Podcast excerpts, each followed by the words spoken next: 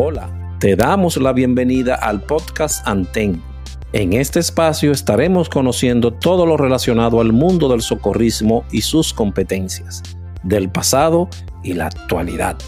Acompáñanos en esta nueva entrega y vamos a recorrer el fascinante mundo del socorrismo.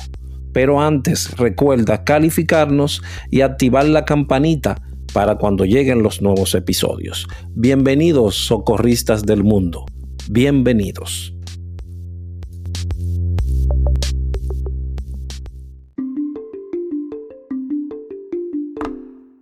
Escuchas en otra nueva aventura de otro episodio de Todos tenemos una historia que contar. Hoy estamos con otra perspectiva del pasado.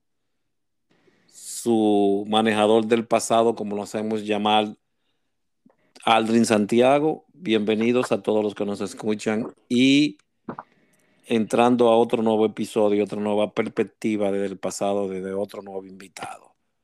Recordarles que todo esto es una, son perspectivas del pasado y cada quien tiene su forma de cómo visualizó ese.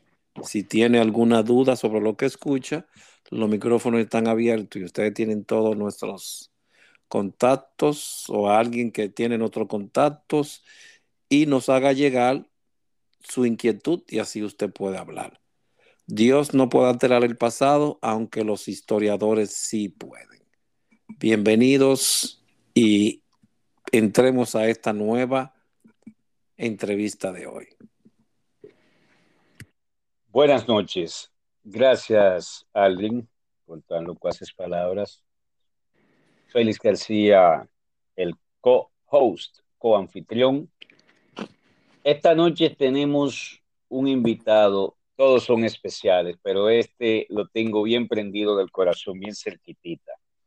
Es difícil introducirlo porque primero le conocí a nivel personal en una relación enseñanza, del proceso de enseñanza-aprendizaje.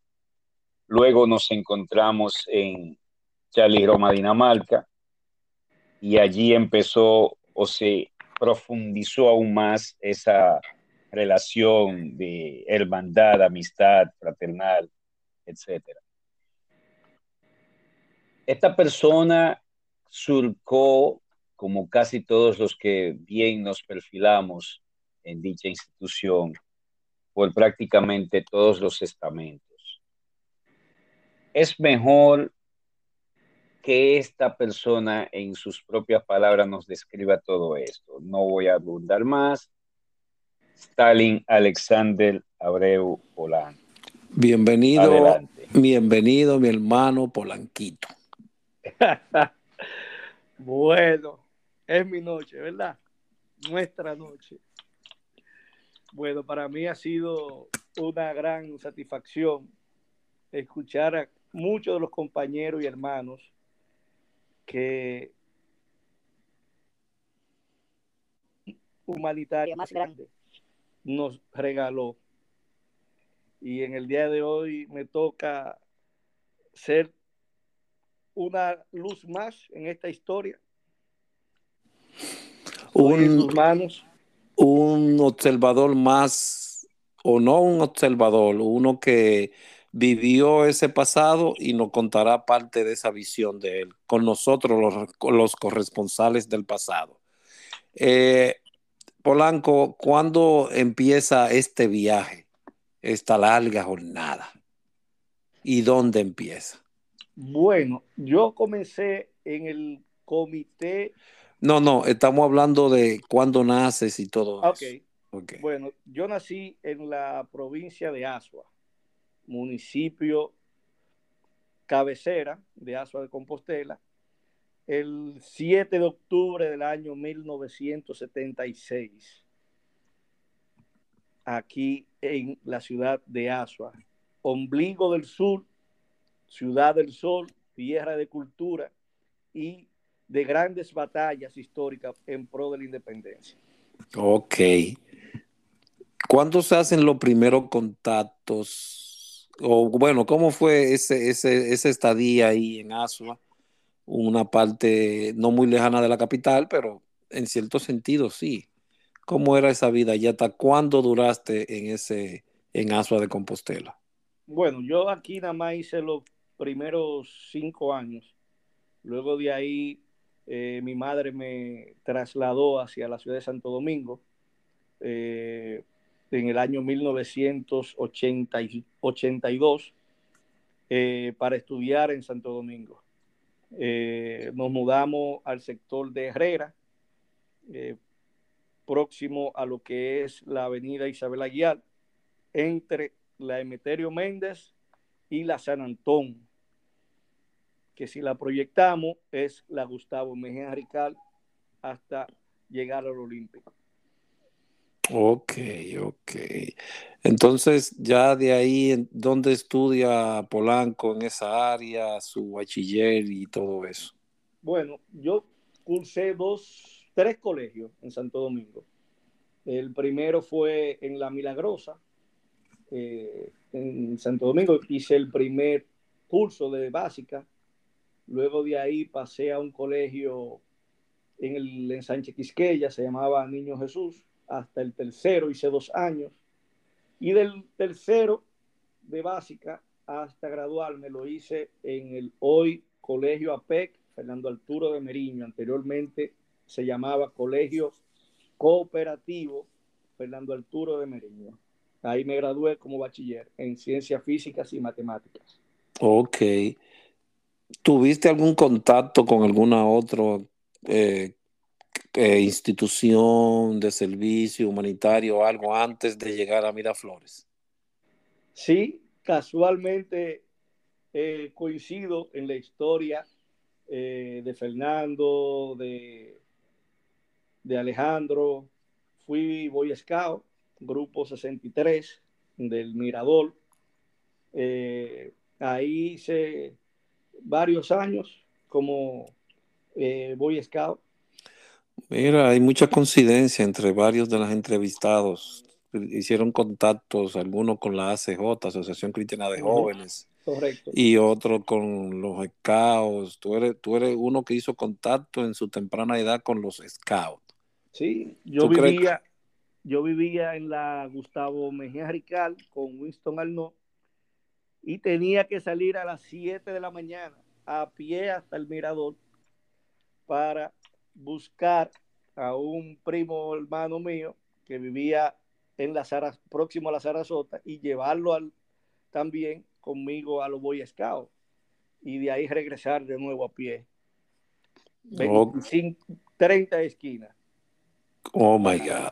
y vuelta. ¿Tú crees que ahí es que nace tu, sentido del altruismo o no? En, mm. esa parte. Eh, viene, en el, viene el ADN. Eh, ¿Por qué lo dices? Bueno, yo vengo de una familia tanto materna como paterna, eh, ligada a lo que es el movimiento revolucionario, tanto del 14 de junio como de la parte de revolucionaria en ese momento que manejaba el país. Mi abuelo paterno se llamaba Pasito Polanco, oriundo de San Francisco de Macorís, el cual en la revolución del 65 fue comandante del el ensanche La Fe y posteriormente para no alargar mucho la historia, el 25 de junio del año 1965 fue fusilado en San Francisco de Macorís eh, junto a 19 jóvenes, en el cual hay un monumento a la entrada de San Francisco que se llama Monumento a los Caídos. Ahí está el nombre de mi, mi, de mi abuelo, quien era, junto con mi papá, preso político y a quien iban a fusilar era mi papá. Y mi abuelo le dijo que él no podía ver la muerte de su hijo, que lo fusilaran a él primero. Y gracias a Dios y a una labor que hizo mi abuela junto con otros eh, políticos de izquierda, eh, lograron llegar a la fortaleza con la OEA, eh, los derechos humanos y pararon las demás ejecuciones, entre ellas mi papá. Ok, entonces sale, sale algo de revolucionario, altruista, comunista y todo ahí. Entonces, por parte de mi madre, se conectaba con el movimiento popular dominicano porque los presos políticos o lo, de izquierda que estaban en otro pueblo, cuando se calentaban, a donde llegaba era a la calle Fátima 44. Tenían una seña en cuanto al, toque de la puerta.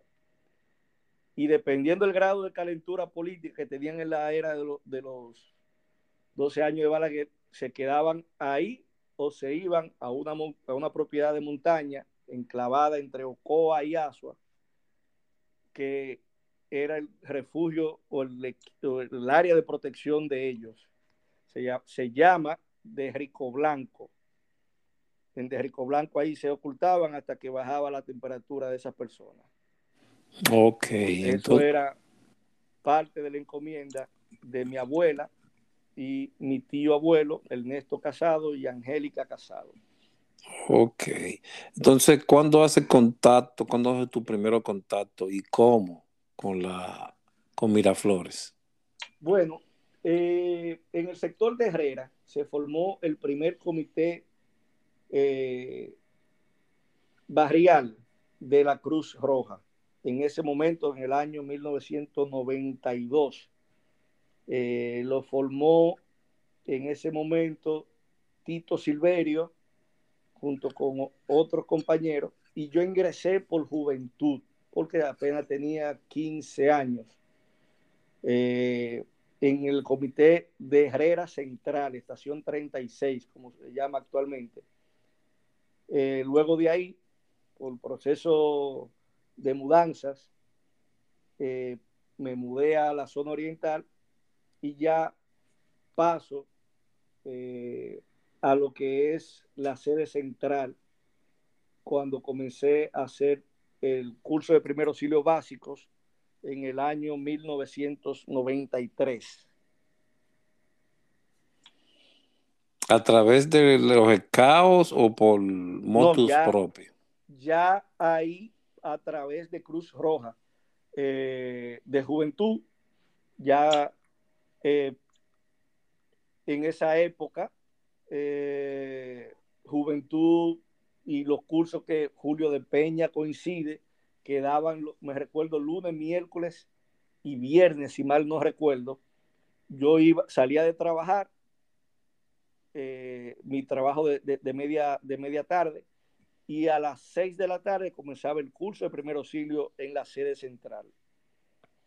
Ok, ese, ese comité no sería una unidad satélite, ahí puede ayudar algo ahogando. Que, que ¿Era una unidad satélite bueno, porque es muy temprano? Era, sí, no, era, fue el primer comité. O unidad satélite. Sí. De Herrera Central se llamaba. Ahora, estación 36. Positivo, es como él dice. ¿Me escuchan? Sí, sí, sí. Sí, así mismo es.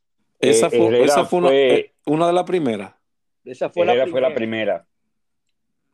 Esa fue la primera y de hecho el patrón de entrenamiento y adiestramiento de Herrera fue el que se implementó para todas las demás unidades. O sea, por lo que pasaron los muchachos, los jóvenes de Herrera, debían pasar todas las demás unidades venideras en el futuro.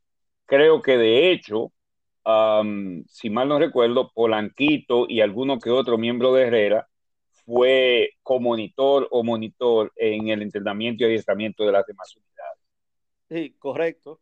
Eh, yo logré aportar a lo que fue la segunda, fue la de los Minas, eh, junto con Alexi Domínguez.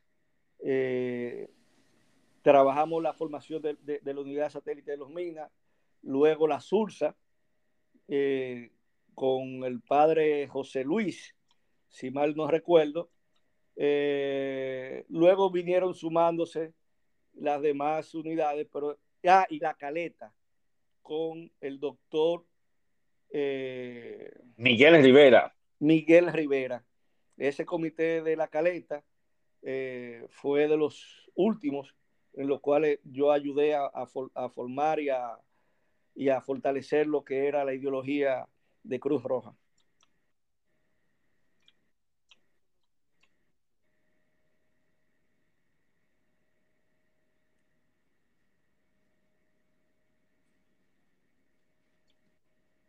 Hello.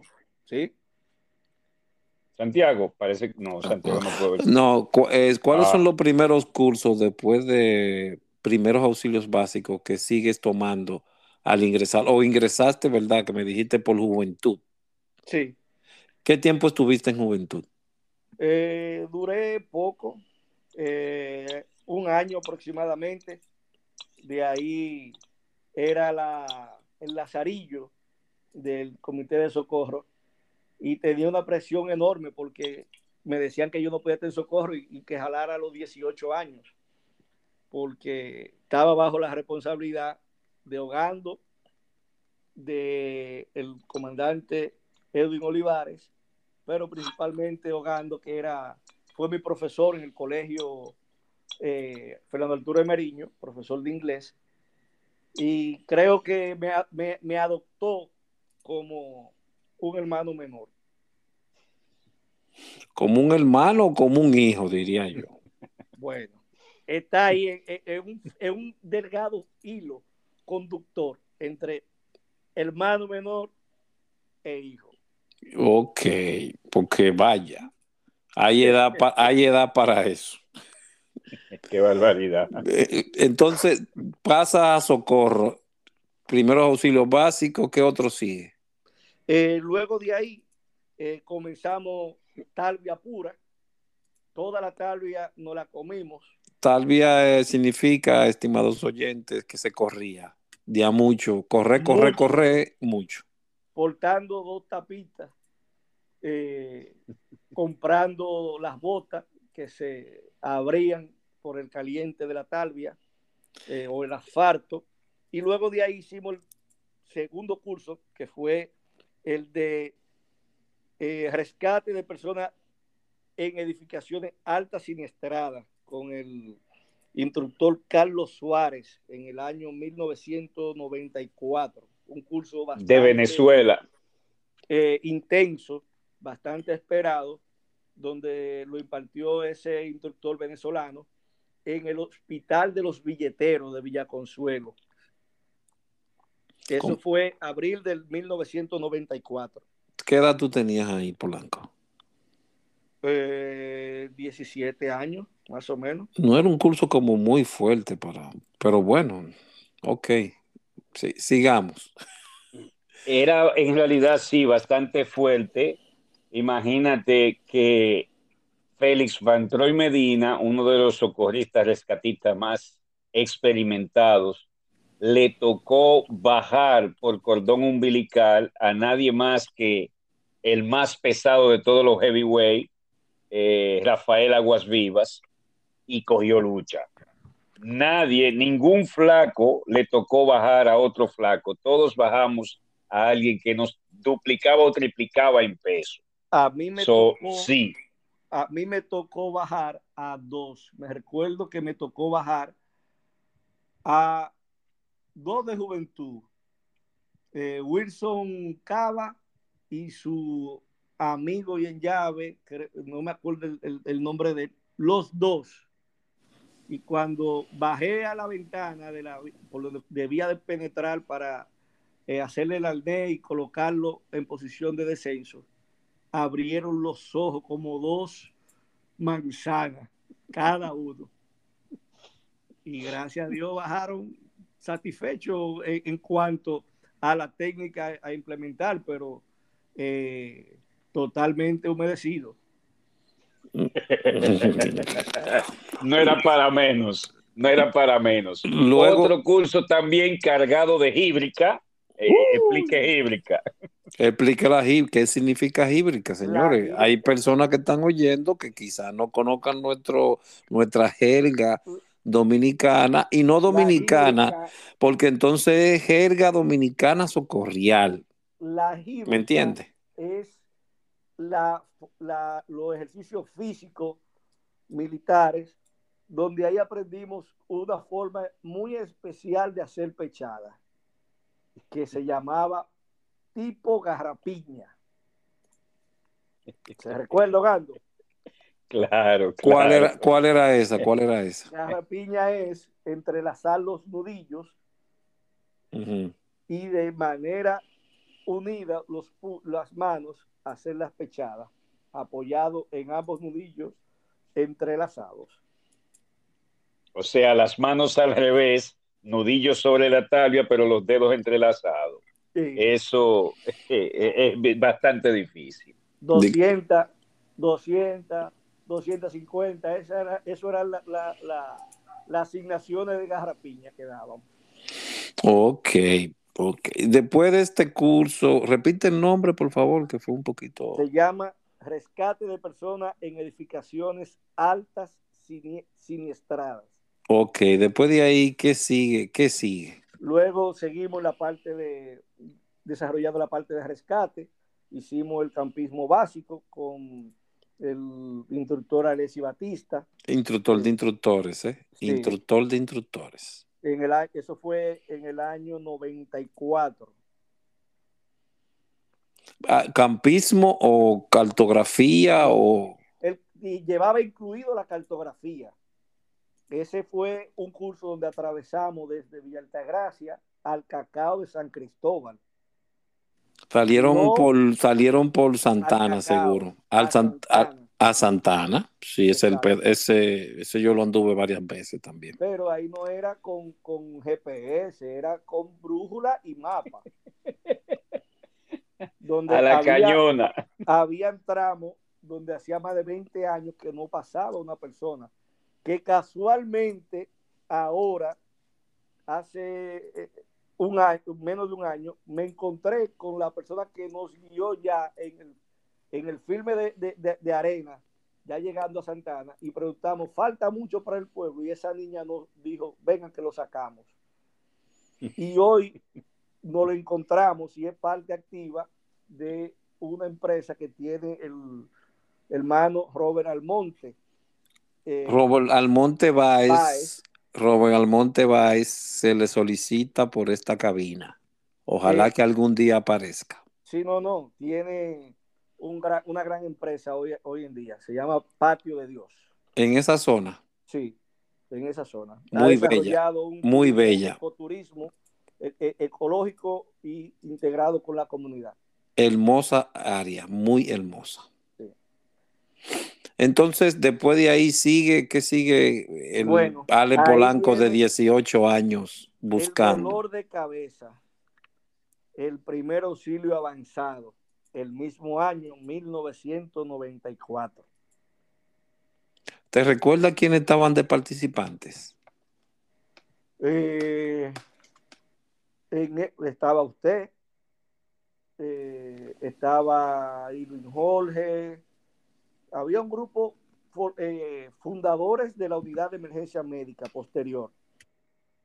El grupo que formó la unidad de emergencia médica, ese grupo fue eh, los participantes en ese curso de primer auxilio avanzado en el 1994. ¿Recuerdas quiénes estaban en el, en el de instructores en el? Bueno, ahí hubo una diversificación de, de instructores. Estuvo, me recuerdo, Alejandro Báez, estuvo Félix García Ogando, eh, Alejandro Valverde, Ramón Reyes, eh, estuvo también como monitor el instructor Alexander Pacheco, eh, de la unidad de quemados estuvo el director del hospital de la unidad de quemados dando ese, ese tema. Esos son dentro de lo que puedo recordar. ¿Y qué te pareció el curso?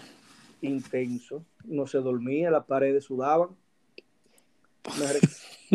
Me, recuerdo que en una, eh, Alejandro nos decía, tienen que mantener el autocontrol en una emergencia tienen que saber dónde está cada uno de los equipos. Y en una, la noche antes del examen final, tuvimos un accidente eh, al cual acudimos, 27 con Tiradentes, y Alejandro todavía tenía una Subaru verde, y tenía su equipo, su botiquín, y nos tocó atender esa emergencia con Alejandro a la cabeza. Tú santísimo. No encontraba algo. ¿Quién? El, el, comandante Alejandro. Ajá, ¿y qué pasó? Porque tú te quedaste en silencio. ¿Qué pasó? Volteó el botiquín. Tumba eso, de eso así. no toque esa tecla, compañero. Ya usted sabe que eso es punto que no se podía Para que no empiece a hacer física temprano. Eso simplemente, corriendo esa noche. eso fue simplemente que alguien le puso la mano seguro a ese Sí, botiquín sí, sí, y sí. cambió de lugar en lo que él andaba buscando. No, no, y Polanquito que no lo encontraba. Eso fue Polanco que no lo, que, que lo, lo movió de lugar. Y claro, yo tenía eso ahí y fue Polanquito que no lo encontró. Ya, Brinqué la noche entera y al otro día examen. ay mi Pero madre. un poquito para atrás, por favor. Se sudaban, las paredes sudaban, pero no por física. Sudaban por el, el trabajo intenso cerebral, ¿verdad que sí? Claro, no, no, era la, las dos cosas, porque usted tenía que brincar y hacer su, su eh, la evaluación primaria sumamente rigurosa. Nosotros Sí, pero país teníamos- Me refiero, teníamos- me refiero a que el curso per se no llevaba entrenamiento físico. no, no llevaba entrenamiento Se físico. sudaba porque había que estar en movimiento constante. Ya te mueves por aquí, ya te mueves por allá. Exacto. eran las neuronas que sudaban, pero tú como quieras, tú veías y la presión y la ventana cerrada, el examen mirándote y estos instructores, ya usted sabe que era la mamacita del curso, la, el, el grado élite de la institución. Lo más alto. Ese, ese fue con el, con el manual que decía TUN, ¿verdad? TUM. Técnico, famoso técnico en urgencia médica. de México. Sí, Exacto. señor. Ok. ¿En qué año fue? Eso fue en el año 1994, graduado en agosto. Después de ahí, entonces, ¿qué sigue, Polanco? ¿Qué Eh, sigues tomando? Hicimos la prevención de incendios, hicimos el curso de manejo avanzado de vías aéreas. ¿Con quién- la con quién lo-. ¿Con quién fue que lo tomaste? Eso fue en la Asociación Médica Dominicana. Ahí Eh, sí. Entonces, estuvo- Báez y Ramón Reyes. Y, y no estuvo Fran Gómez involucrado ahí en ese. Eh, sí, no, no recuerdo bien. Creo que sí, que tuvo Franklin Gómez ahí, sí. Ese fue en el Colegio Médico Dominicano. Sí, yo creo que yo fui a ese, ahí estaba Franklin Gómez también. Después de ahí, ¿qué continúa? ¿Soporte básico de vida? ¿Cuál más? Eh, manejo seguro de, de- de combustible, eh, cortesía y disciplina. Ay, mi madre, sí. ¿Con quién tú tomaste ese curso? Eh, eso fue un mixto entre Félix García Hogando como Ay, instructor y ay. Sócrates Riviera Sabiñón, Ay, mamacita. 1995. ¿Física, física o no física? ¿Qué, qué No, hacían no, ahí? no, no, no. Era, era mixto, pero no había esa física como tal. Sí, lo que era la, la marcha, los saludos, eh, cómo sentarse correctamente en un salón de, de clase, cómo saludar dentro y fuera de, un, de un área edificada, con uniforme, sin uniforme. Un ejercicio bien bonito. ¿Cómo comportarse frente al superior? cómo comer, cómo sentarse correctamente en una silla, cómo parar, cómo sentarse en atención. Que- ¿Cómo? Cabe destacar, cabe destacar, si me permiten a ambos, previo a ese curso, cortesía y disciplina en, en la en Charlie Roma, Dinamarca, era siempre lo mismo. Huye, huye, huye, corre, corre, corre, abajo pegando pecho, en pie, abajo, pie, cuclilla, corre, huye, huye, huye, corre, corre, corre. Y siempre existió la queja de que cortesía y disciplina era la definición de cortesía, la definición de disciplina y mucha piña. Tratamos de cambiar esto mostrando, sí, jonrón, jonrón, jonrón. Tratamos de cambiar esto haciendo la distinción entre entrenamiento disciplinario, adiestramiento disciplinario, orden cerrado y en realidad cortesía y disciplina. O sea, son cosas muy diferentes, pero que a la sazón eh, se intermezclaban y se confundía un término con el otro. Y bueno, no, no quiero hablar más respeto, pero eh, quisimos hacer esa distinción en ese momento. Creo que se logró porque escucha como Polanquito, Alex, Alex Polanco, como le decíamos, eh, se está expresando al respecto del curso. Era un curso de escritorio prácticamente, no se debía sudar. No Esa era la máxima. No se debía sudar, pero yo le doy, o entiendo que, que, los demás compañeros de esa época le daban el mismo, le dieron a, ese curso el mismo valor que el, un PWA cualquiera. Me explico. Hasta enseñarnos a, a portar el uniforme. Sí, cómo caminar con el uniforme. Era lo que mostraba el orgullo. Y uno de los compañeros, cuando decía Julio de Peña en su entrevista, que más le llamó la atención cuando Gustavo Canel a, a, darle esa charla, fue el uniforme. Y parte de, esa, de, esa, de ese curso llevaba ese manual de, cómo un uniforme. Ok, ok. Después sigue, ¿qué continúa después de ese curso? Bueno, ahí... Es un curso más operativo, exacto. Nadie quería quedarse detrás. Vino el curso de rescate básico de montaña por Miguel de la Rosa. a, a, ese curso dio una gran sorpresa a alguien que conocemos todos, que fue la Lama, ¿cómo era que se llamaba abogando? José Luis Lama. José Luis Lama sorprendió a todos en ese curso. ¿eh? Apodado La Mamita. Después de, después de ahí no le volvieron a decir así, ¿no? Cierto. No, no, no. Y ese curso fue impartido en Villa Altagracia, en la Loma de los Novilleros.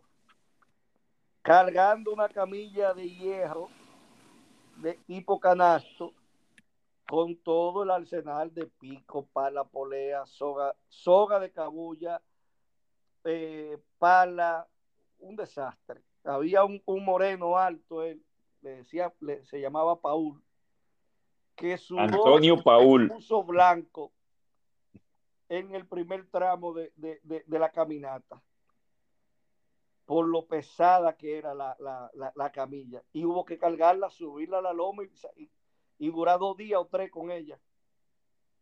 ¿Cuánto duraron allí? ¿Viernes, sábado y domingo? Viernes, sábado y domingo. Ok. Recordarles a los que escuchan, a los que no pertenecieron a las flores, era una era necesario mantenerse en constante capacitación porque esto influía en los escalafones y en los, lo que tenías con ellos. Estos calafones eran a, la, par de rangos dentro de la institución y entonces por eso se luchaba tanto por, esa, por esos rangos que eran pago del bolsillo del voluntario. Todo, había para que, para que, esté claro. Había que limpiar zapatos para reunir los cuartos de cada curso o el dinero de cada curso o hacer par de de emergencia, servicio, ah, par de servicios para reunir para reunir cuando, y más esos cursos internacionales de rescate en edificaciones, de litáctica, óigame, era una zozobra, eso era una planificación de meses y así mismo estaba uno ahorrando todo. Exactamente. Por eso era la, la, la, la urgencia de todo el que estaba allí de estar en una, aparecía un curso, tomarlo, aparecía el otro, tomarlo. Esa era la urgencia. Yo me que cuando comenzamos ya a participar en las famosas reuniones de los miércoles en el salón, usted con ese carnet eh, color azul, el que usted veía con una raya amarilla, verde, y ay Dios mío, cuando yo veía a Eduardo Ibar con esa raya roja. Ese señor me puso a brincar. Porque. Y era, y era tan amargo, Aybal. Aybal. Es que Aybal es el único negro que, que, que entiende que es blanco. Qué barbaridad. Es de Villa Francisca. Eduardo Aybal nació en su mente en Piantini. Eh, no te ponga a hablar así, que por eso es que tú te buscas los problemas. Por eso es que tú te buscas los problemas. Bueno, sigamos entonces. Después de Pero ahí. en, en, realidad, en realidad, el asunto de los rangos, las rayas en el carnet, es cierto lo que dice Polanco, pero esto perseguía una, una doble, eh, un doble, una doble meta. Primero, queríamos forzar a que los voluntarios tomaran la mayor cantidad de capacitaciones posible. Segundo, era una forma de reconocerle su capacitación. Correcto. Se ascendía de dos maneras. Capacitación y tiempo. Los que éramos nuevos, le caímos atrás la capacitación porque tiempo no teníamos. Llegamos ayer. Sí. So, nos metimos en todos los cursos y esto nos ayudó a ostentar ciertos rangos que solamente los que tenían 8 o 10 años lo podían tener también. O sea, que ellos tenían más experiencia, nosotros teníamos más academia. En ese, y, en ese entonces se modificó el carnet y a los que pertenecíamos a la brigada de rescate nos dieron la raya color mamey. Naranja, naranja, porque hubo una pequeña hubo una pequeña discusión ahí, se quería bueno, dejémoslo ahí también, dejémoslo ahí. Entonces, vamos a dejar ese caso ahí cerrado. Es un caso cerrado para hablarlo después. No, pero que eso es parte de la historia. Eso es parte de la historia. Eh, sí, no, porque, bueno, tú eres el primero, podríamos decir, que que se entrevista de la unidad de rescate. Eres el primero. Yo soy un anfibio. Bueno, sí, porque tú también perteneciste a la unidad de emergencia médica, pero... Y, y a la acuática. Y a la acuática también, sí, a la acuática. Por, por eso dije ahorita en la introducción que surcó todos los estamentos dentro de la institución. Correcto. Correcto. Porque era, era una meta servir hogando. Uno no podía, uno no quería que nos llegara el momento de una emergencia sin que no tuviéramos la preparación para poder salvar la vida de esa persona. Preciso. Eh, era, era, un, era un sacrificio que uno lo que veía era todo por Cruz Roja, para comprar una bota, para comprar una camisa, para una insignia, para un curso, para un pocket mat, para un, un, un, un estuche de, de las tijeras con el foquito, eso, un esfimomanómetro. Todo lo, todo lo que uno veía económico era para surtirse como eh, personal voluntario para salvar la vida de otros. Exactamente, y todo eso era con el dinero de su bolsillo. Correcto. Entonces- gracias- Porque recuerda que la institución solo quería tu tiempo, tu dinero y tu sangre, no más de ahí. Entonces, y que gracias a Dios, por ejemplo, con Alejandro, uno ahorraba y le decía, "Oga, eh, Valverde, mire, yo quiero comprar esto, y no- lo veíamos en las revistas, los catálogos, y Valverde no lo pedía, y, y ese mes de llegar ese producto a, el de, el- a, a UPS con, con Alejandro, Eso era una zozobra. Y, óigame, eh, Alejandro fue un mentor completo de, de todos nosotros. Eh, eh, Polanco, de las tres unidades en las que tuviste, ¿puedes recordar, por ejemplo, de la de salvamento acuático algunos nombres? Bueno, ahí estabas tú. Está, eh, los instructores fueron Miguel eh, Acosta, Acosta el, y el alemán. Roberto Ulloa, Roberto el alemán. Ulloa, el alemán de los mejores de, Y- de- de- de este sistema. Bueno, aquí está Polanco, para los que nos escuchan, que he tenido un grave problema que decía que con nosotros nadaba la cantante de una agrupación de Laura. rock, Laura, ¿verdad, Polanco? Laura, eh, pa- eh, contraparte de Pavel. Exactamente. y Mírenlo ahí. y participó, fue de las voces de el programa Operación Española. Laura, que en el examen de ella, cuando le estaban haciendo la prueba de agarre, voc- eh, vociferó una palabra antisonante.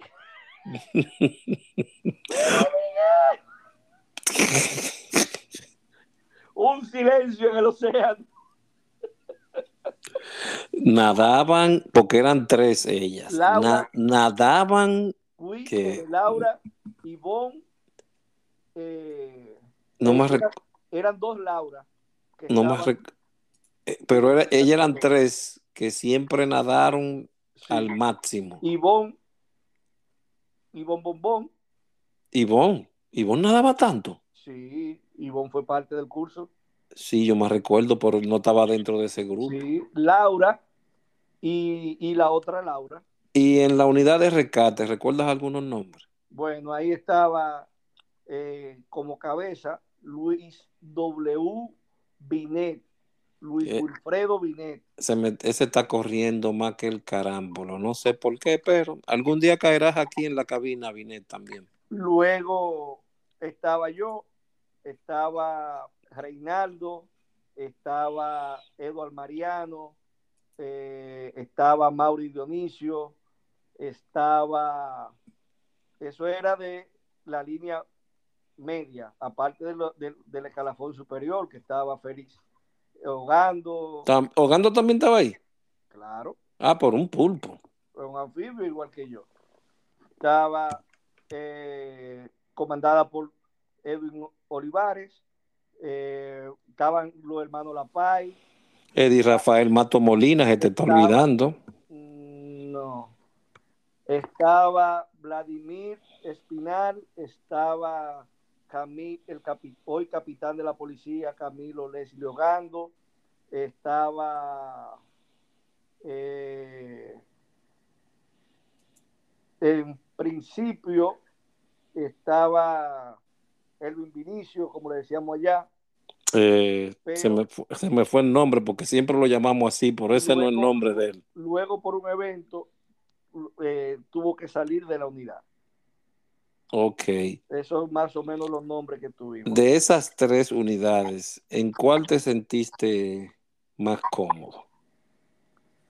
Bueno, ¿qué te digo? Yo soy eh, de rescate, pero en cada una de ellas, como decía Alejandro Valverde, tú te tienes que formar porque es un complemento una de la otra. Tú no haces nada con brincar, correr, llegar a la, a víctima y no saber primeros auxilios básicos, avanzados, a- darle RCP. Es un complemento, por eso yo digo que eh, lo que tuvimos la oportunidad de pertenecer a las diferentes unidades, somos un- una clase de anfibia, porque Valverde bien lo decía, yo me hice salvavidas, pero para hacer salvavidas tenía que saber el primer auxilio. Yo hacía el curso de rescate en edificaciones, pero para llegar a la víctima que estaba atrapada y había que resolver eh, la parte de, de emergencia que, le, que la- le- le- le- le pusiera en peligro la vida a esa persona. Si teníamos que hacer una estricación o romper un vehículo eh, y no sabíamos, lo rompíamos y no sabíamos primer auxilio, no había forma de salvar la vida. Sea que es un complemento. Yo me siento cómodo en, las tres áreas. Luego de ahí, entonces, ¿qué, qué, a dónde más fue? Bueno, ¿Dónde más subiste, seguiste escalando? Continúa la parte de los cursos de difusión de Derecho Internacional Humanitario, los dos seminarios que dio Alejandro, eh, Alejandro Valverde. Eh, una parte importante porque ahí es que te entra dentro de lo que es el ADN de la institución. Hasta ahora estábamos en preparación para dar respuesta de emergencia a las personas. En ese momento pasamos a entender y alfabetizar lo que es el movimiento de Cruz Roja con, ya como voluntario más maduro. Es decir, pasaste de ser un servidor de personas a potencialmente servirle al país entero. Correcto. Un administrador, diríamos. Sí. Ok, entonces después de difusión, ¿hacia dónde sigues? Bueno, vinieron una serie de cursos internacionales, por ejemplo, eh, con Rockford, eh, el manejo de, ambulancia. Pero eso fue en Bonao. En Bonao, correcto. Sí, eso fue en Bonao. Eh, vino con la Guardia Nacional de Tennessee, el CPR y eh, Basilay Support como instructor también con Tennessee, que fue en la sede central. Eh, sí, ya eso, eh, ya eso lo han mencionado unas cuantas personas de las que se han sido entrevistadas. Sí, entonces ahí viene en el año 1995 mi certificado más valioso, el de instructor de primer auxilio básico, junto contigo, Aldrin Santiago. Sí, yo estaba voceando atrás. Eso es favoritismo. Y a ti ahora. sí, cuando te llamaron a ti. me quedé eh, eh, callado, no puedo decir. Perdón, eh, Alex, alguien subió, y no sé si fue alguien o tú mismo, la foto de un CPI dado en la UMPU. ¿Recuerdas el año? Sí, ese fue el año 1995 capacitación antes, antes de titularte como instructor de PAB o después de titularte como instructor de PAB. Nos titulamos en, octubre del 95 y el CPI fue en noviembre del 95 en la Universidad Pedro Enrique Ureñas, UNFU. Una anécdota jocosa, por eso quería tener bien claro esas dos fechas previo al CPI, tan pronto ustedes dos se titularon, armaron el curso de PAB, primeros auxilios básicos, en papelógrafo. Claro. Luego ambos van a CPI y cuando vienen, la primera acción es romper el oh. papelógrafo que habían hecho y que era tan codiciado dentro de la camada de instructores. ¿Recuerdas esto y puedes hablar al respecto? Aldrin y yo, eh, en el 94, formamos una, un dúo con un solo objetivo, lograr certificarnos como instructor. Y logramos crear una filosofía o fortalecer una filosofía de entrenamiento y del curso de primer auxilio básico que el que pasaba por la mano de nosotros dos en ese entonces podía comerse un león. Y gracias a Dios, eh, en el año 95 yo me siento muy orgulloso porque nos certificaron a los dos juntos. Yo creo que fue la certificación más esperada y la que dentro de la generación de nosotros dejó más historias y mejores monitores que hoy pueden estar dando y viviendo de esa, de esa, de esa profesión. Ahí estuvo, por ejemplo, yo tenía como monitor a César Camaño. Ese, ese, ese era el monitor mío. César Andrés Camaño. eh, Díaz. Díaz. Díaz. Me dijo que sí, que viene la entrevista, pero está caminando por aquí, por unos senderos Sí, está, conocidos. está preparándose para hacer una ruta de sonido. Ya él lo hizo, pero vuelve ahora con más personas hacia acá. Sí. de que esa ruta es larga. Eh, pero un poquito para atrás, por favor. ¿De quién fuiste monitor previo a ser titulado como instructor, Alex?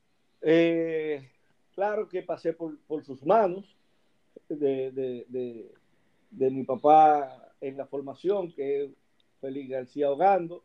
Eh, estuve de la mano de Alejandro Valverde, que gracias a Dios Alejandro confió, me dio la, la, la oportunidad y los cursos eh, que él sabía que necesitaba un poco de, de, chispa y energía, siempre me llevaba o me mandaba a, a impartirlo.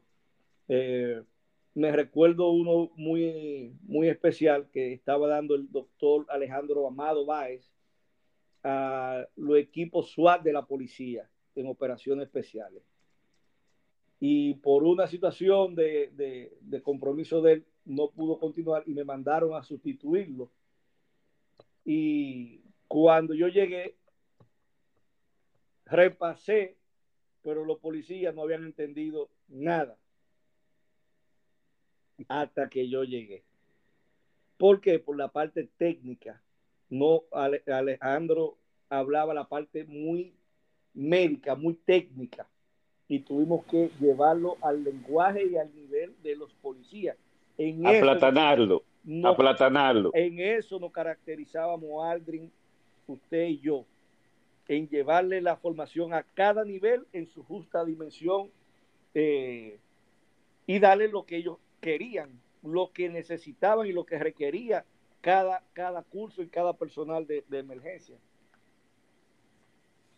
Exactamente. Okay. Entonces, tuviste tres mentores en el área de PAB eh, más o menos adecuado. Correcto. Y aparte de algo que yo eh,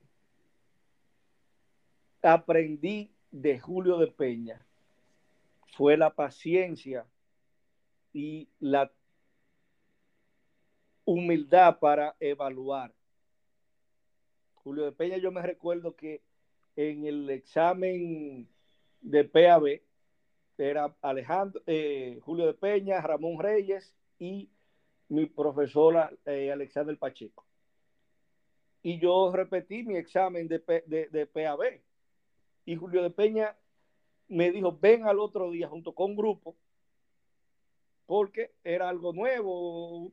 Yo era un niño en ese momento y Julio de Peña se sentaba con cada estudiante a enseñarle, a corregirle, a, a, a tener paciencia con, con, con, eso. Eso lo aprendí posterior y lo ejecuté con, mi, con mis alumnos. Ok. ¿Estuviste en algunas de las atenciones de desastre con, en ese tiempo, en algún desastre de esa época? Bueno, tuvimos eh, la tormenta Gordon, eh, Ciclón George. La anécdota que habla Laura Sosa de la ambulancia que se quedó, Laura Sosa andaba conmigo en la ambulancia, en una Nissan Patrol. Se quedó en la Abraham Lincoln con Gustavo Mejía Rical. Y de ahí yo nunca pensé ver un, una, un, un, una inundación, vamos a decir, en, la, en, esa, en ese tramo de avenida. Y la ambulancia se apagó y tuvimos que empujarla hasta Santo Domingo Moto, hasta la Kennedy. 11, 12 de la noche. Ok, tú eras entonces era, era, el que iba voceando todo el camino que Laura se estaba riendo. Claro, porque era en medio de un huracán, eh, nosotros incomunicados, porque las antenas de, de, de, de radio de nosotros, de la, de la, central, se habían caído. No teníamos comunicación. Lo que más podíamos tener era un viper en ese momento. y teníamos que llevar el ánimo para poder empujar la unidad y llegar a un lugar seguro, que era la central. En esos días, si alguien me pinchaba con un puñal de acero, yo creo que rebotaba de lo incómodo, lo enfadado que yo estaba con las decisiones tomadas previo a ese huracán, al paso de ese huracán. Pero eso es material, eso es harina de otro costal. Eh, cada vez que alguien menciona la vicisitud que pasó esa noche o ese día cuando entraba y precisamente entrando el huracán, eso me, me pone de puntas, me enfurece yo, de una manera que ustedes no se imaginan. Pero, en, es, en, ese momento yo me recuerdo que yo tuve que subir a la torre. Se había dejado una, una, una cuerda a, eh, amarrada arriba de prevención y yo tuve que subirme adelante a la torre a asegurar la única antena, yo creo que unas cuatro bahías, que no estaba sirviendo a nosotros. A media, ocho, ocho de la noche más o menos. Esas eran de las cosas que uno tuvo que salir. Y de, después que bajé esa ambulancia, que era creo la ficha 9, que todo el tiempo daba problemas. Pero bueno, dejémoslo ahí. Entonces, estuviste en, en esos desastres. ¿Y qué continuó haciendo Polanco después? Bueno, en el 96 continuó fortaleciendo la parte de, de, de respuesta y entramos al curso de salvavidas. 1996. Sí, me recuerdo, entré también ahí también. Sí.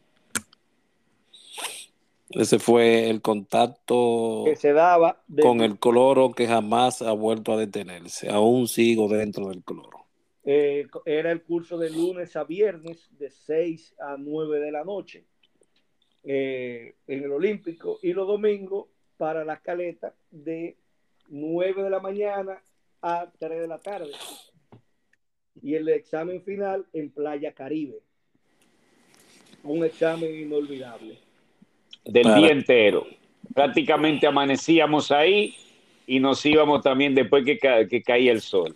Eh, todo eso, recuérdese que era en vehículos alquilados, públicos. Públicos. Ahí se daba el examen final, había que su, contar las olas. Me recuerdo dos do, do malas y una buena. Uy, agarrarse de los arrecifes, subir, luego de ahí entrar y en la salida en, en, mar abierto era que se daba el examen, la práctica de eh, agarre, eh, la estabilización del paciente. Me recuerdo que me tocó sacar a uno que se puso malo o mala y me dice alemán, saca lo que no, no aguanta. Y cuando le di hacia afuera, que llego, él venía durmiendo así con su madre de su madre. Y, y, me dice, no, vamos para adentro de nuevo. Yo, si te vuelve a meter y me mandan a sacarte, te voy a ahogar. Qué barbaridad.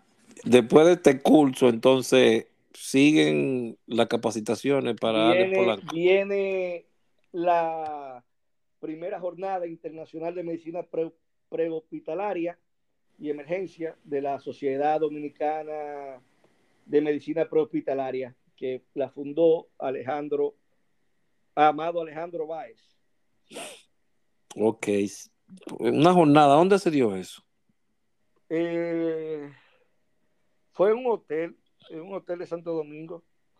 No, me, no, no preciso el, el, el lugar. No preciso el lugar. Ok, y después eh... viene el BTLS, eh, que Creo... se dio en UNIBE. Ah, no, fue que yo tomé el anterior. Se dio, se dio en UNIBE.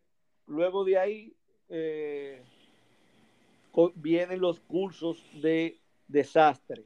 En el año 97 se comenzó la institución a, trabajar todo lo que era preparativo de desastre. Eh, el manejo de, de, de, de, los, de los recursos, el manejo de la emergencia, y entró en una etapa de colaboración en ese entonces con obras públicas y la presidencia de, de, de la República. Que no estaba mal porque era una gestión que se necesitaba ya que teníamos o tiene, tiene todavía la isla unas visitas casi anuales de diferentes fenómenos. Sí, que tenemos, gracias a Dios, eh, yo entiendo que más de eh, 15 años que no hay un ciclón que penetre o, o, al país. Bueno, sí, hay que decirlo, hay que, hay, que decirlo bajito. han pasado eh, eh, eh, últimamente, hace 5 o 6 años, pero tormentas, no ciclones como tal. Ok. Luego de ahí, creo que me recuerdo. ¿En qué año es que viajas fuera del país en jornada de capacitación? En el año 97 viajamos eh, a la ciudad de Guatemala eh, a un curso de organizado por el Metro de Miami, la USAID, eh, en el cual estábamos sujetos a viajar Aldrin y yo, que éramos los que estábamos manejando la parte de capacitación de, de, de la escuela pero por situaciones administrativas, eh, Aldrin no pudo viajar. Y en su lugar fue Sócrates Riviera Sabiñón, el cual no completó la formación. Hizo nada más el curso de asistente de primer auxilio avanzado. ¿Y llevaba dos partes esa capacitación? Sí, llevaba una primero del curso de primer auxilio básico con oxígeno. Eso era ese curso. Eh, pero una evaluación diaria donde usted tenía que sacar mínimo 85. Si sacaste menos, no pasaba a la segunda etapa, que era el taller de instructores de primer auxilio avanzado. ok. APAA. En agosto del 97, en la ciudad de Chimaltenango, Guatemala. Ok. De ahí regresas, entonces, ¿qué continúas haciendo? Eh, ahí entré a lo que estaba ya continuando la, eh, la subdirección de la escuela de capacitación. Eh, entro ya en una parte de formación universitaria también, estudiar derecho, pero por situaciones administrativa, de manejo político, eh, renuncié de lo que era la subdirección de la Escuela de Capacitación de la Cruz Roja. ¿Cómo te fue en ese entonces ahí? Bueno, era una situación de manejo que no estábamos de acuerdo con esa parte. Me recuerdo que eh, era un manejo que teníamos que llevar de manera entre la diplomacia, el deber ser y el tratar de, de salvar y mantener lo que era el trabajo de cada uno de nosotros en pro de la sociedad, de la humanidad. Eh, distanciado totalmente de la parte política, en ese entonces era manejada por el doctor Agustín Montero Encarnación, eh, que fue designado en el año 1996, pero estos trabajos eran todo el tiempo de manera voluntaria, nunca eh, después de salir de comunicaciones, nunca cobré un peso en la, institución. ¿Trabajabas en comunicaciones?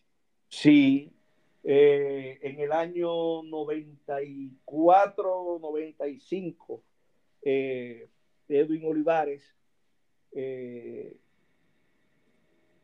me dio la oportunidad de entrar como empleado a la institución en el departamento de radiocomunicaciones, porque ya estábamos tomando responsabilidades dentro de lo que era la brigada de, rescate y por razones de trabajo estaba no, no podía contar mucho conmigo. Entonces él dice, me dijo, te necesito aquí y consiguió esa oportunidad y entré a trabajar como radio operador. En ese entonces, en el año 95, estaba eh, mi compañero Lorenzo, que vivía en Sabana Perdida, Héctor eh, y yo éramos tres operadores del departamento. Yo, un muchacho acabado de salir del, del, del colegio. Estoy hablando del 94, 95. Yo, ah, mi primer trabajo eh, del Estado fue ese. Párame la película, párame la película. ¿Y en qué momento entras a aeroportuaria? Eh, una situación compleja entre Rafael Espada, que era el director del departamento, al chirrival de Edwin Olivares, quiso eh, hacerle una mala jugada. Yo no estuve de, su parte y le dije, si usted lo quiere hacer, hágalo usted. Y entonces ahí eh, lo cancelan a él y para evitar situaciones me fui yo con él. Ok, eso fue. En, ese entonces. ¿En qué año fue eso? Porque también. 95. Yo, entré también ahí, creo. 95. Allá los bomberos del aeropuerto. No, tú entraste en el año 96 a el cuerpo de bomberos del Aeropuerto Internacional de las Américas, después de mí. El CCCI, Servicio de Extinción de Incendios. Número 41 era yo. Ok. Pero, ok, ok, ya finalmente respondiste la pregunta, porque la pregunta fue ¿en qué momento entras a aeroportuaria? Gracias. En el, por una recomendación de Atahualpa Harry Davis y Edwin Olivares, ahí trabajábamos cada tres días. Uno en los bomberos de las Américas y los otros dos días en Cruz Roja. Ah, pero tuvo bueno. O sea que aparte, aparte de haber cursado o surcado por todos los estamentos de la Charlie Roma Dinamarca, también fuiste bombero, aunque no estructural, pero sí de aeroportuario. Me recuerdo, no, y soy actualmente bombero, me recuerdo que ese día entramos ocho a aeroportuaria y cada uno decía, yo soy de la Mella, yo soy de la Kennedy, yo soy de tal sitio, yo y cuando... ¿Y usted quién es? Yo con 130 libras. Yo soy de Cruz Roja. Dice, ya. Allá esto está tan malo que los bomberos no lo mandan completo. Por la contextura física mía. Y me pusieron, al único que pusieron a hacer una prueba de lanzamiento de, de manguera fue a mí. A todos lo despacharon y me dejaron a mí con dos tanques de, manguera. Tire y empalma, tire y empalma, tire y empalma, tire y empalma, tire y empalma, corre aquí, vuelve en palma. Y a las seis de la tarde me dice, coño, ¿qué vamos a hacer? Llegó un fax con el currículo mío y dice, ¿quién es Polanco? Aquí, señor. Bueno, hay problema. De ahí duré nada más, tuve una corta estadía, duré aproximadamente seis meses, porque ingresé entonces, me llamaron de la Pucamaima a iniciar la carrera de Derecho. Fue una, salida, uno de los, de los trabajos del cual me despedí con más tristeza, porque no quería irme de los bomberos del aeropuerto. Era una familia. Y recuerdo que el comandante me dijo, vete porque allá es que está tu futuro, no aquí. Y caminé hasta la salida llorando y dejé a Aldrin allá porque esa era la otra que tenía a Aldrin y a Luis Ángel Padilla como compañeros, pero mi hermano era Aldrin Santiago y fue, fue una despedida muy, muy triste. E, es por esto que al principio tenía mucho trabajo en hacerte la introducción, eh, creo que a boca llena puedo decir que Alex Polanco o Stalin Alexander Polanco Abreu, de la época moderna, fue y es uno de los socorristas más completos.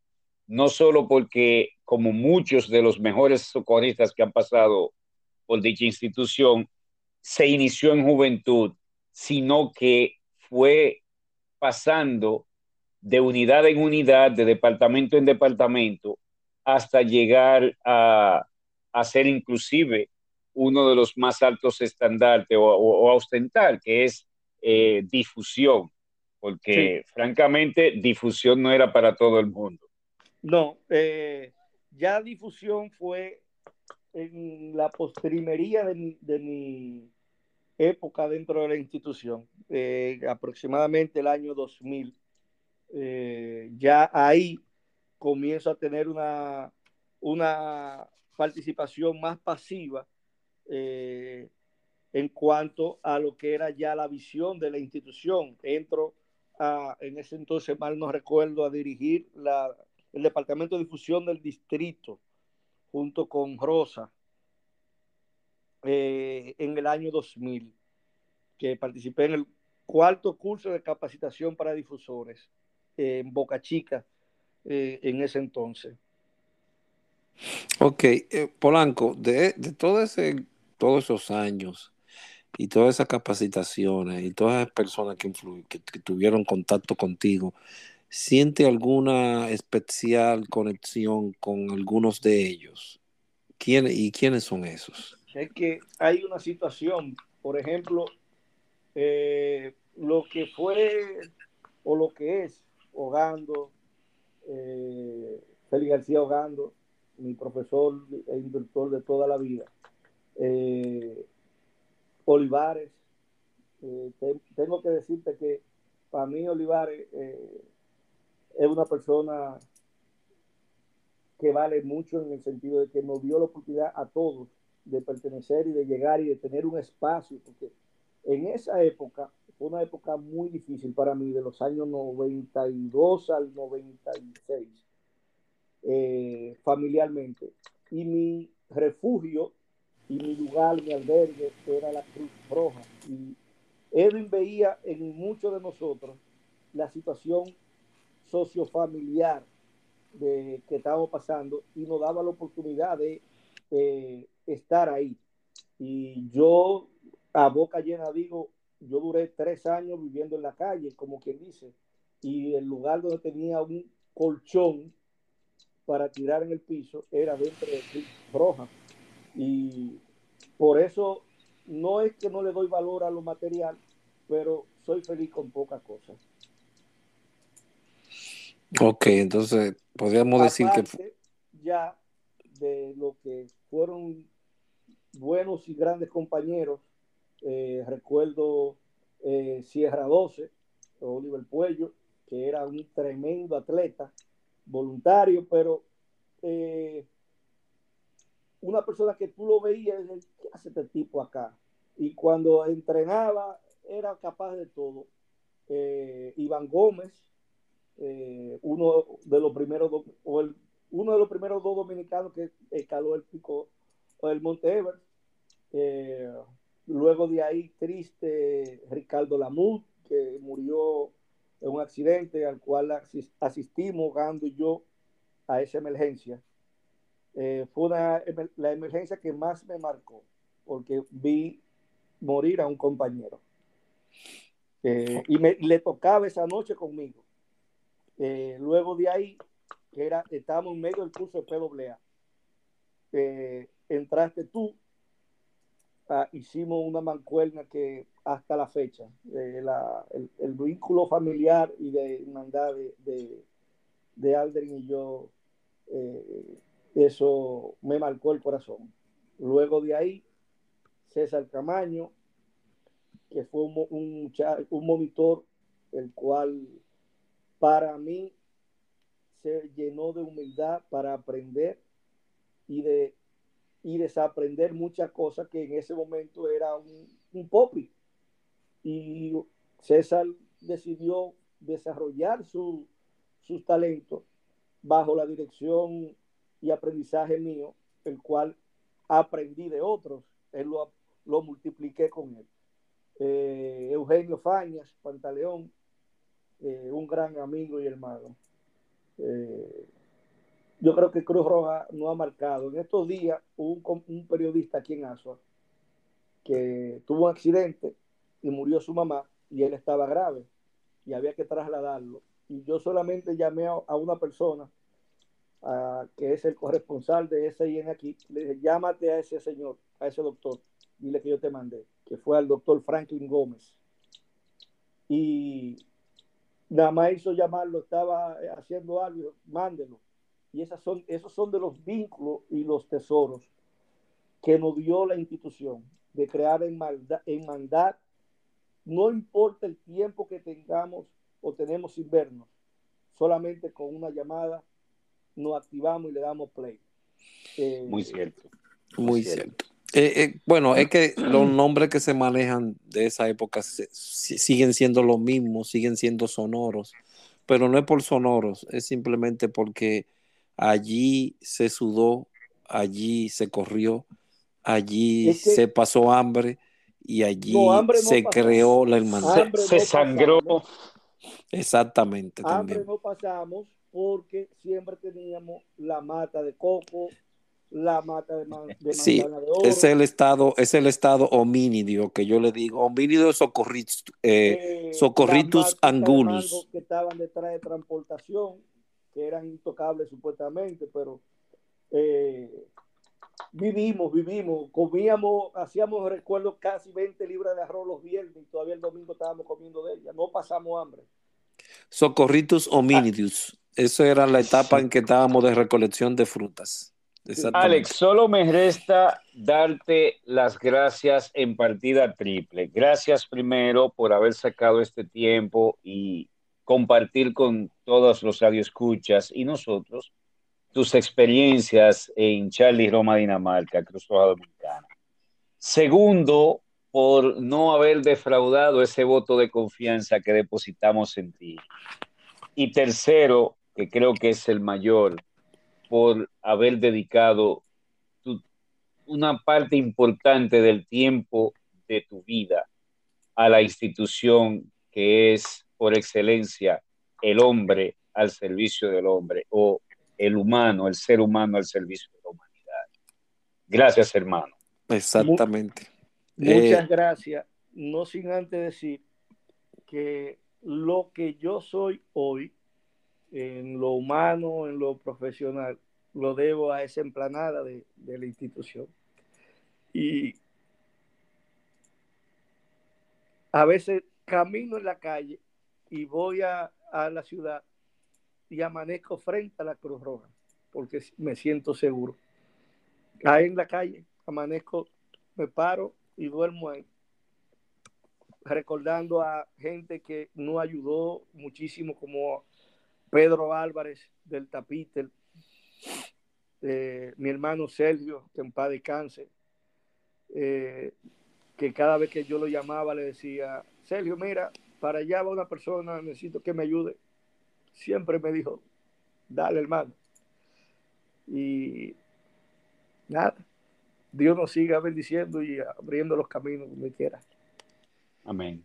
Amén. Esto vuelvo a recordarles a todos que es una forma de darnos el, el abrazo nosotros mismos, de reconocernos nosotros mismos nuestro trabajo, porque lamentablemente más nadie lo hará. Y traer recuerdos que no ha sido tan incómodos que otros crean. Y hoy lo estamos rectificando porque con esa avalancha de las personas decirnos que eso tiene que ser mentira, tal vez comenzamos a decirnos nosotros mismos, pues fue mentira lo que viví. Pero esto nos afianza nuestro recuerdo, nos afianza lo que somos y seguimos creciendo. Gracias, Stalin Polanco, por tu palabra. Sé que fueron un poco melancólicas, pero eso es lo que buscamos. No quedarnos ahí, sino seguir más adelante. Pero si no conocemos el pasado, ¿cómo podemos seguir caminando? Gracias, Radio Escucha, por estar con nosotros en esta nueva entrega y estén ahí atentos que seguiremos con otras más. Mil gracias. Buenas noches. Buenas. Amén.